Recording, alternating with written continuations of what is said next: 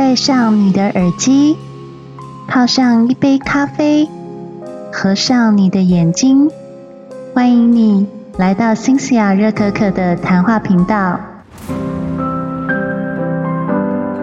晚安，各位听众，大家好，欢迎回到新西亚热可可的谈话频道。我今天想要来分享哪本书呢？我相信各位女性朋友或多或少身边一定会有一些闺蜜、好朋友，或是你们在学生时代所交的朋友，一直到现在都还有在联络。但是女性友谊这件事情很少在社群媒体上面，或是在公开的场合上面大声讨论嘛。我们比较常看到女性友谊的呈现方式，都是比如说你滑 IG，你会看到一堆网美大家一起喝下午茶，或是一群女生在分享化妆品，或是一起出游的照片。这些女生分享她们的 daily life 的时候，其实你很少会看到女生去讲自己跟女性好友之间错综复杂的关系哦。书名叫做《我们是永远的好朋友》，问号关于女性友谊的真相。那时候我会想要买这本书，是因为他在书的介绍上面有写了段：如果你不想谈恋爱，不想生小孩子，那么你的朋友将会是陪你度过难关的人。大家都知道，我今年八月八号刚过四十四岁。在我生日的那个当下呢，其实我有收到一些朋友的祝福，可是那些朋友呢，其实跟我日常生活的关系并不是那么亲密，因为大家都知道，Line 跟 Skype 还有一些社群软体，他们会很贴心的，等到你生日的时候，只要有加你好朋友的人，他们都知道你这天生日，所以其实这些人真的记得你的生日，其实你是无法很确切知道的。其实，在这本书里面有讲到有关女性友谊在网络上面交友所遇到一些困境。那我对于这个章节呢，我非常之有感。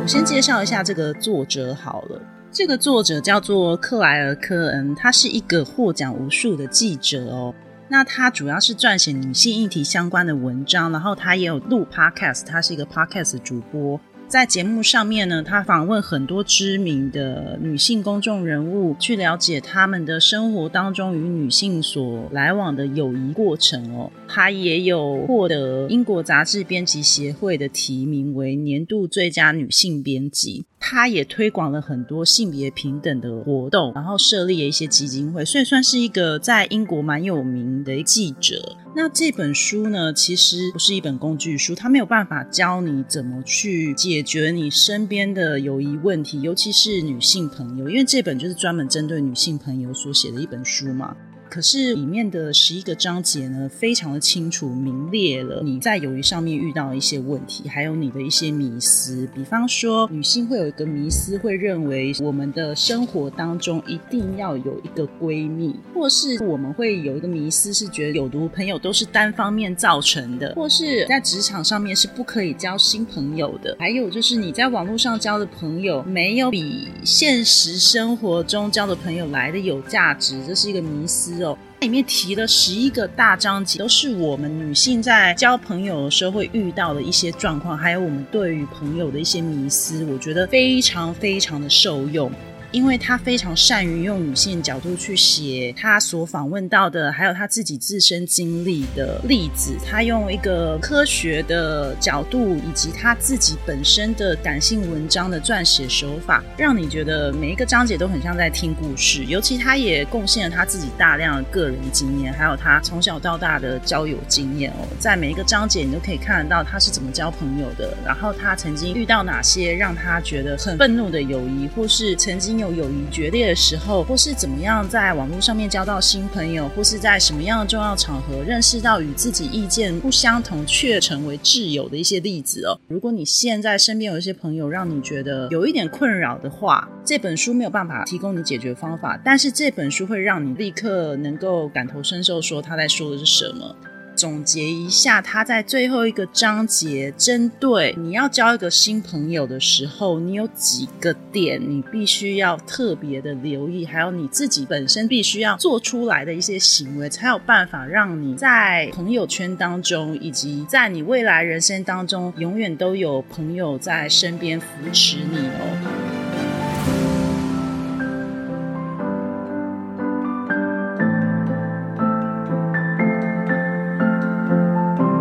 是感到恐惧，但是你还是要尽力去做。这个标题的意思是说，你要向你的女性朋友敞开心胸，你不要觉得敞开心胸或是说真话会吓走他们。如果你相信这些朋友的话，其实不管好消息或是坏消息，你都可以跟他们说。如果他们真的把你当成很好的朋友，他们也不会因为你今天过得特别好，他们就觉得你在炫耀。如果不觉得你在炫耀，朋友或是真心为你得到美好的一天而感到祝福的朋友呢？这才是你真的需要的朋友。会倾听你说话的朋友，也才是真的朋友。第二点真相建议是要好好花时间跟你的朋友好好相处哦。像现在很多职业女性嘛，每个人都有自己的工作、自己的家庭要照顾，所以生活充满很多很多压力。那在这个时候呢，你的朋友一定是你第一个会先牺牲而且忽视的人。我相信很多单身朋友也会遇到友谊圈替换期，就是当你的朋友都结婚有小孩的时候，你会特别感受到你被这些朋友忽视嘛。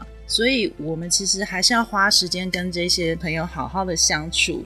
第三个是叫完美滚开，不要把闺蜜这个名词看得太神圣哦。其实很多看似很完美的闺蜜呢，其实一点都不完美哦。你心中不要有一个迷思，是觉得这个闺蜜她就会是你永远的好朋友，或是你在社群媒体上面所交到的那些完美闺蜜团。看起来一切都只带给你美好的朋友，这也不代表他们是真的完美哦。这些美丽的形象或是一些包装，只是让你感觉女性友谊就该很美好。事实上，你要交朋友之前，你还是必须要知道如何跟朋友建立亲密关系。你也必须要知道，你要先对朋友付出，你的朋友才会对你付出哦。千万不要觉得友谊是可以不劳而获的。再来第四个是呢，你要为自己发声。这个其实跟刚刚讲的第一个不要害怕，意思是有点相同的哦。其实你跟你朋友之间相处，你必须要告诉你对朋友的真实感受，以及你要了解朋友对你的。真实感受哦，有时候朋友友谊之间有一些摩擦，大部分女性朋友都选择委婉表达，或是选择忍在心中不说出来，就会在心中慢慢累积，到最后你们就会产生友谊的破裂。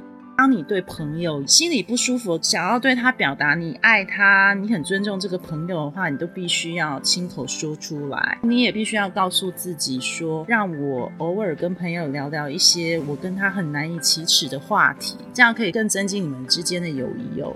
再来是你要试着打电话给朋友，有时候呢，你跟朋友之间传个简讯啊，或是打个电话，其实就能够很真切的表达你的心意了。可是偏偏现在因为社群媒体的发达，还有我们每个人都有 Line 嘛，或是 WeChat 等等的一些聊天软体，所以有些事情明明可以亲口跟朋友表达关系，但是我们却选择用这样子的软体来跟对方沟通。虽然社群媒体的发达可以让我们跟远方无法见面的朋友沟通，但相对的，透过文字的传输或是透过图像传输，很容易产生文字上的误会。大家又会因为拒绝那个面对面的尴尬感，或是想要保持一点距离，保持一点自己的自我空间，而选择用这种比较疏离的社群沟通方式来跟朋友沟通，反而造成朋友对你的一些文字产生误会，或是产生一种疏离感。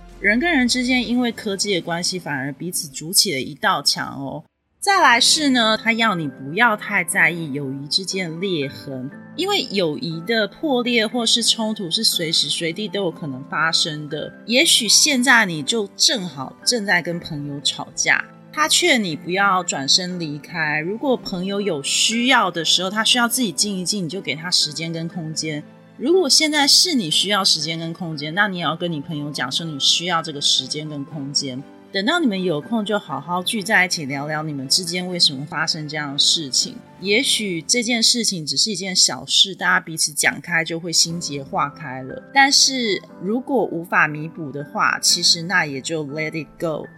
还有一点就是，他希望你跟朋友在一起都能够很自然的大笑，讨论一些斗嘴的事情或是开心的事情。因为这件事情可以对你有所好处，你可以让你心情变得很好，这也会让你们友谊之间的亲密度更加提升哦。其实有时候跟你朋友建立一些暗语啊，或是彼此知道的一些小秘密啊，每次遇到都会对彼此开玩笑啊、打屁啊什么的，其实那也是建立你们友谊的一个很好的一个桥梁。再来是你不要做一个人间蒸发的朋友。这样做其实对你朋友非常残忍。如果你的朋友非常重视你，然后他也把你当成很好的朋友的话，可是你却选择人间蒸发，其实像是一个很没有义气的事情。到头来，人其实是无法一个人生活。如新霞我来讲，我是一个非常独行侠的人。很多朋友如果没有主动跟我联络的话，其实我也不太会主动让他们知道我在哪里哦。我看到他这个建议的时候，其实我心里有稍微觉得自我检讨了一下，我是不是太过人间蒸发了？看完这本书，我有试着想说，好好好的跟朋友稍微联络一下哦。然后再来是你要放下过去。呃，其实每个人或多或少在小时候到长大这段过程期间，一定会有一些挚友，然后这些挚友呢，可能曾经造成你的心碎，或是曾经让你受伤，试着面对他，把他放下，然后你也要告诉自己说，不要因为面对一次挫折友谊，你就觉得你自己交不到朋友，或是你就不会遇到对你很好的人，其实并不会哦。再来是，他也建议你，你要珍惜你的老朋友。你不是光凭一己之力就成为现在的自己哦。我觉得这句话还蛮值得深思的，因为我们很多人会探讨有关原生家庭的事情嘛。但事实上，在你长大之后，很多形塑你个性的人，跟你的朋友非常有关系哦。很多老朋友带给你人生经验，真心在你身边相伴十几年的朋友都能形塑为现在的你自己哦，所以千万不要放弃你的老朋友哦。这些老朋友可能是最了解你的人，也是最能够听到你心声，并且了解你个性的人哦。再来呢，即使你要珍惜你的老朋友，你也不要忘记你要敞开心胸交新朋友。交新朋友是永远不嫌晚的。你年过一个年纪的时候，你会发现呢，朋友是越来越重要。比如说，你已经七十岁，然后有些朋友可能提早过世了，也不一定。你孤身一个人的时候，你可能会需要交新朋友。甚或是你的朋友开始怀孕生小孩，他的朋友圈跟你的朋友圈再也没有交集的时候，那个时候也许你就需要建立新朋友圈哦。你可能想起来好像很累，要重新建立友谊。克莱告诉你，其实找到新朋友并不是那么的困难，也需要先去主动去认识别人，敞开心房，你才有可能在认识跟你志同道合、与生活圈相近的朋友哦。再来，为了维持朋友关系呢，你可以标记友谊里程碑哦。什么叫做友谊里程碑呢？这其实跟什么庆祝闺蜜在一起几周年是没有什么关系的哦。比方说，你可以偶尔寄一张卡片给你朋友啊，偶尔打一通电话给你朋友，或是你们可以一起分享一包零食等等等的。有一些庆祝方式，让你跟你朋友之间的关系更为亲密哦。最后呢，我也觉得是最重要的，就是做自己。你在你的友谊当中，绝对要好好的做自己。那种在朋友圈当中永远表现乖女孩啊，配合大家思考，没有自己表达心声人，到最后大家都是会忽略他们意见，然后他就是永远就会变成是那个角落生物哦。如果让你的朋友知道你有一些缺点，他们依旧还是很爱跟你出去，很尊重你的话，这才是真的好朋友。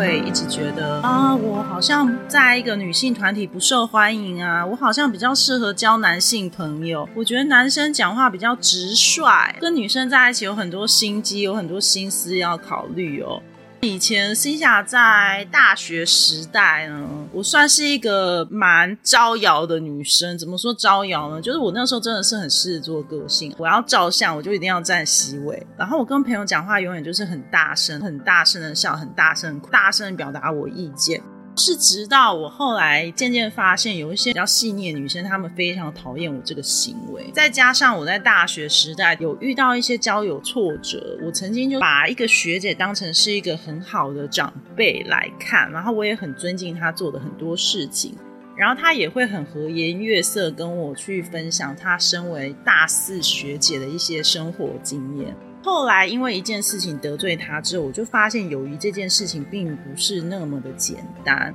所以我就从大学时代那种张扬又白目个性，然后一直到我中间交到一些挚友，然后一直到出社会跟这位挚友因为一些小事而分开，一直到现在，我一直保持我的朋友圈处于那种君子之交淡如水的状况，没事就不太会联络，那有事大家就会约出来吃吃饭、聊聊天、闲嗑牙。我是很确认，能够跟我出去的朋友，或是我愿意跟他们出去的朋友，都是那种可以不讲话都觉得很舒服的朋友。身边真的能够认真经营的朋友，大概不到五个。本书提到邓巴教授。邓巴教授他本身就是在研究人类学，还有一些灵长类动物。他自创一个叫做邓巴数哦。简单来讲呢，他去研究动物的群体关系跟的社交力到底是有什么样连接。那他的理论是，人的社交性最多最多只能到一百五十个人，也就是说，你的人生最多最多可以交朋友数字就是到一百五十个人。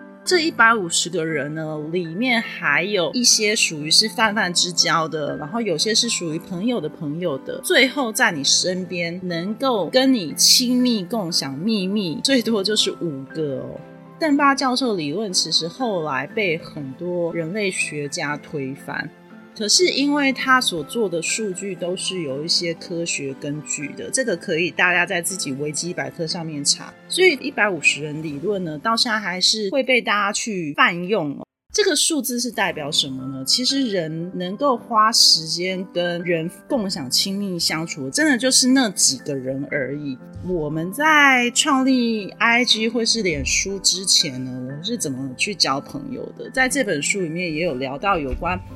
你使用网络去交朋友这件事情的一个名思哦，曾经在我频道有分享一些网络交友嘛，虽然那个是属于爱情类的交友，可是我觉得也可以共用在女性友谊交友这一块上面哦。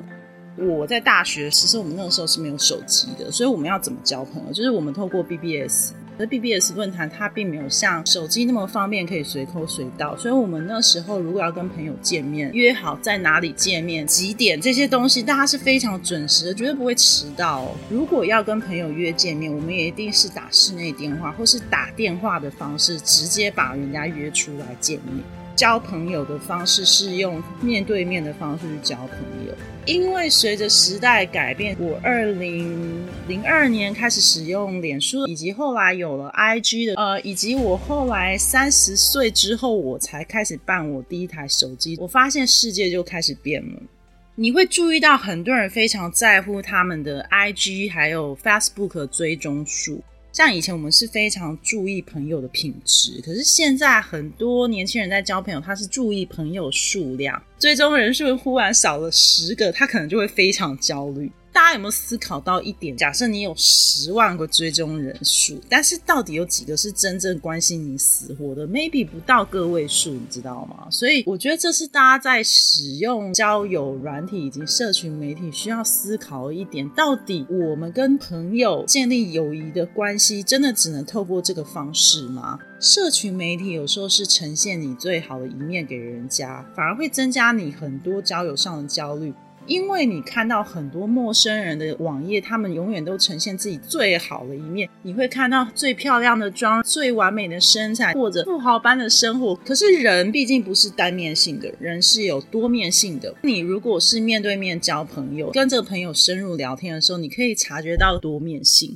可是当你用网络去认识一个人的时候，你可能就会开始产生一个挫折感，你会觉得自己什么都比不上人家。这也是网络交友的一个缺点。比如说，我们有了 Line，我们有了 WeChat，大家会反而非常害怕打电话去联络人家，认为传讯息、传图片、写信都比直接面对面或是打电话联络朋友来的方便很多。可是事实上，这些软体一刚开始的成立，原因是因为为了要让你能够联络到离你很远的朋友。最终的目的还是要达到建立友谊桥梁这件事情嘛？可是越来越多人是利用这样软体去规避见面这件事情，造成友谊之间的疏离，甚或是你打文字也会造成很多的误会，反而会比以前那种单纯友谊来的更复杂许多。举例来讲，你在邀请朋友来你的生日 party，你有个朋友你忘记传讯给他，跟他说哦我要邀请你来，然后 B 跟 C 都知道你有邀请来，然后跟 A 讲，哎，这不是就产生误会了吗？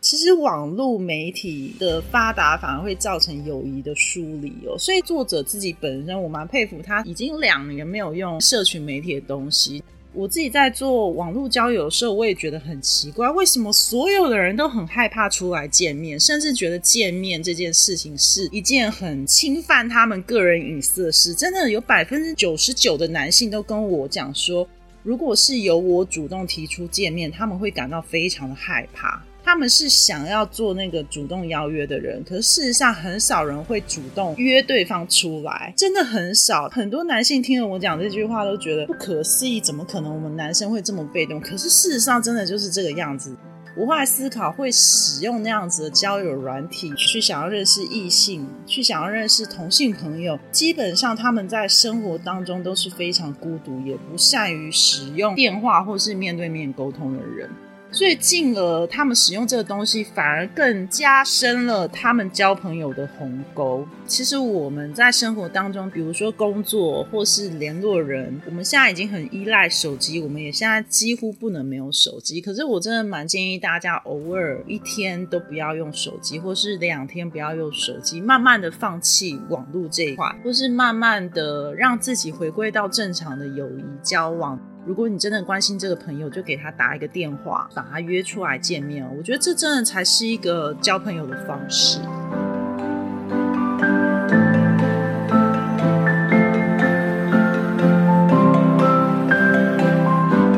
这本书印象非常深刻的一点，就是关于你跟你的朋友再也不是朋友了，产生裂痕，你要怎么去处理哦？作者呢，他分享了很多他自己的个人经验。我觉得印象最深刻的是呢，他提到有一句话，我心里非常有感：跟你前男朋友分手，你都可以好好的把他找出来谈，他是有什么缺点，彼此之间有什么问题造成你们分手。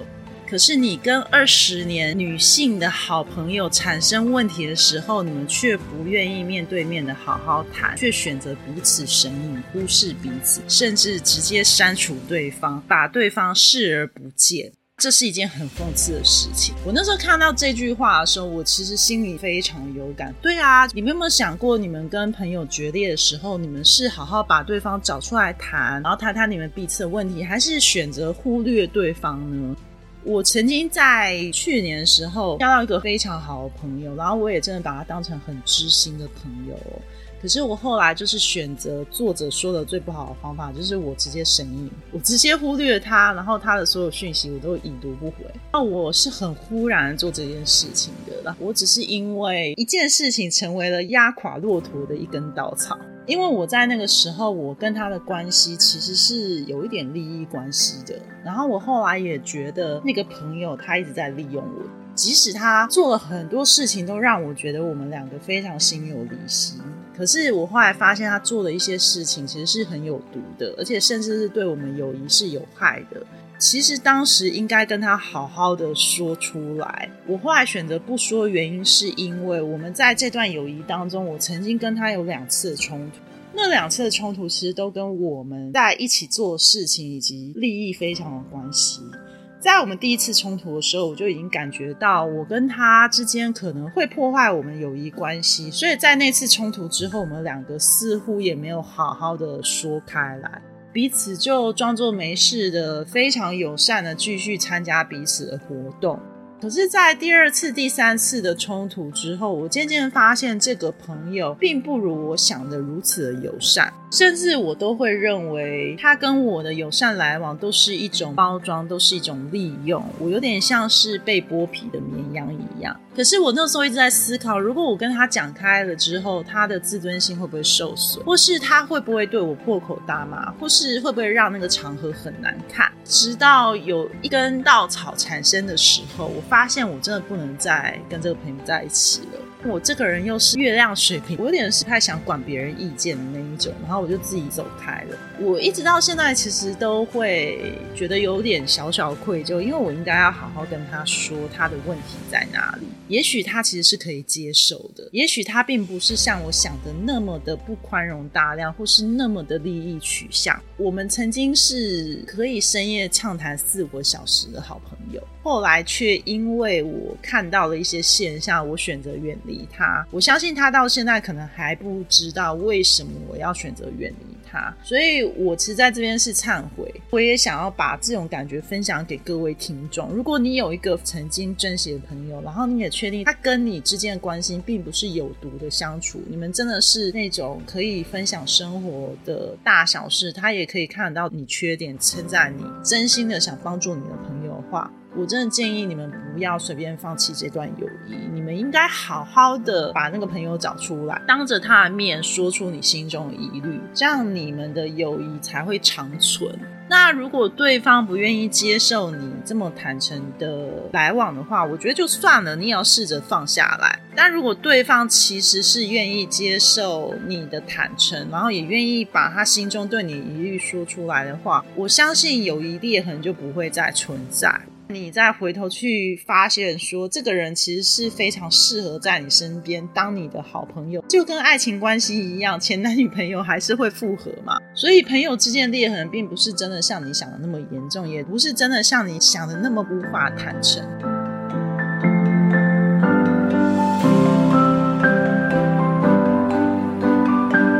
书里面有引用一本叫做《Taxi》的书，就是有毒友谊啦。它里面有列出几个东西，可以证明你们之间是很有毒的友谊。比方说，你的朋友呢会故意在你很脆弱的时候呢出现一种拯救者模式，他希望你继续脆弱下去。然后你诸事不顺的时候，他们会花很多时间安慰你。可是，当你忽然生活变好了、变有趣、变棒的时候，他们就会给你一个很冷淡的反应，或者是无视于你的反应。再来，还有一个症状是，你交的这个朋友，他在过去有许多段紧张的友谊关系，你可以去观察一下，而且都用很戏剧化的方式收场。这些朋友他们会告诉你一些精挑细选过的故事，让你觉得他们会友谊破碎，绝对不是他们的错。再来是，他们非常非常喜欢用冷战的方式处罚你，故意不传讯给你，故意忽略你，跳过你这个人，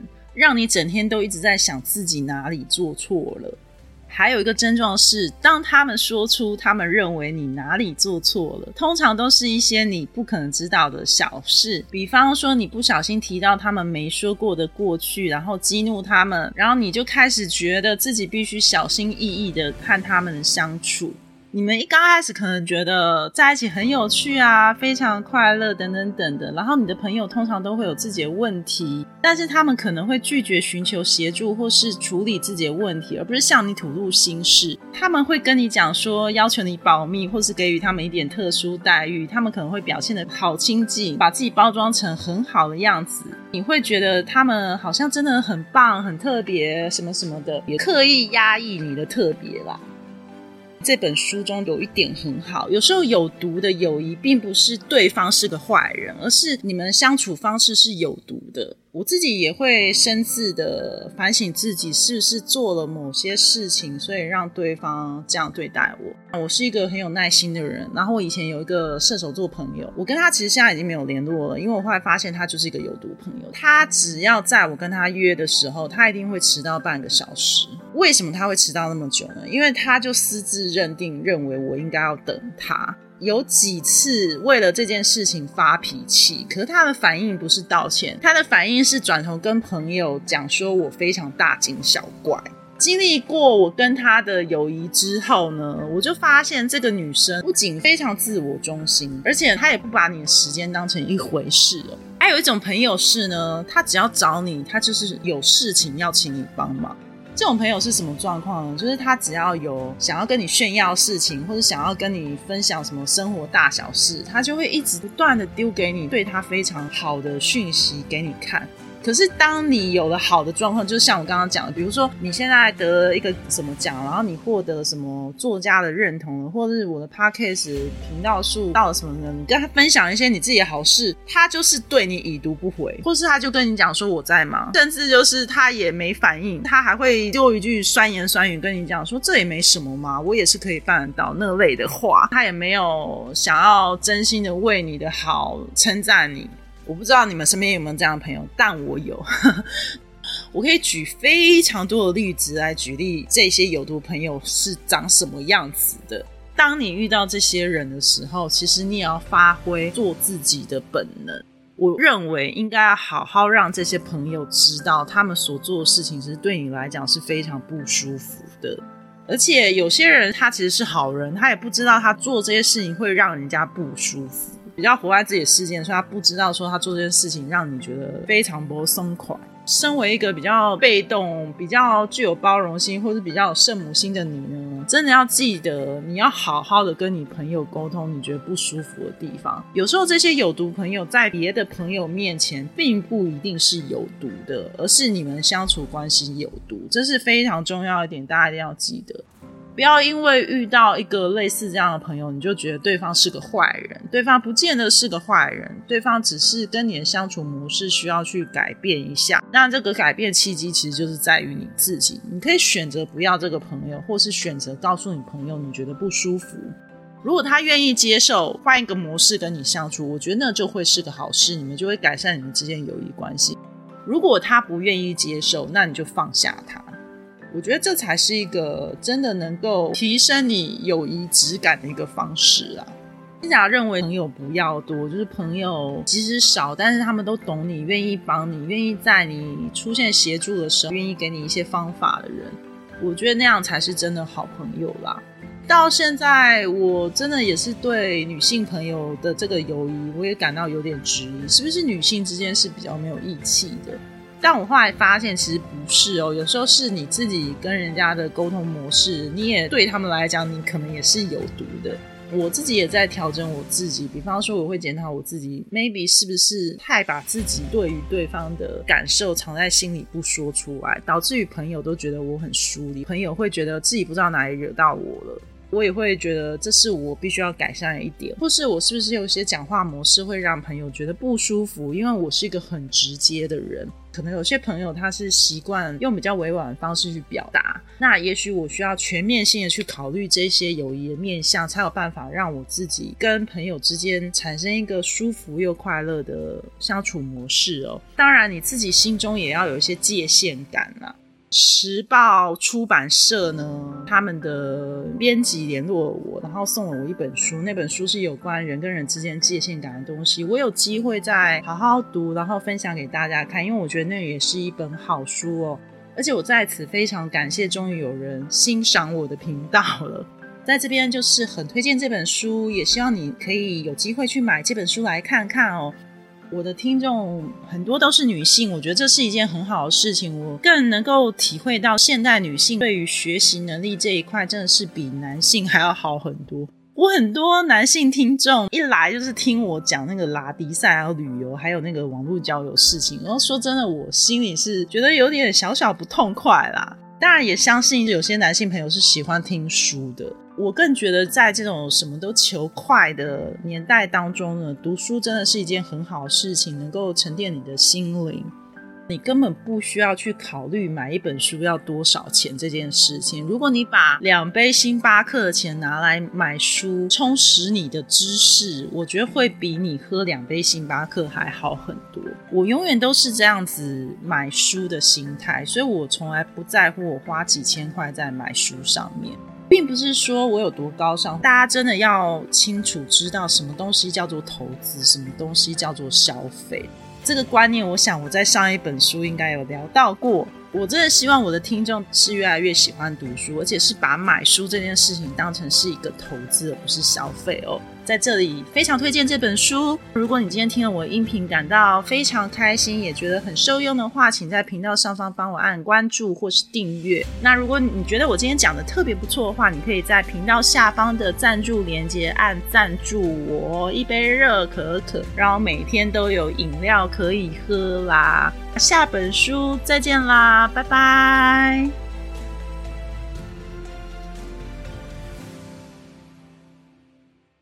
喜欢今天的收听吗？欢迎你在新西亚热可可频道上方按订阅、关注或是赞助我一杯热可可。如果有新的节目，就会及时通知你哦。让我们下集见，拜拜。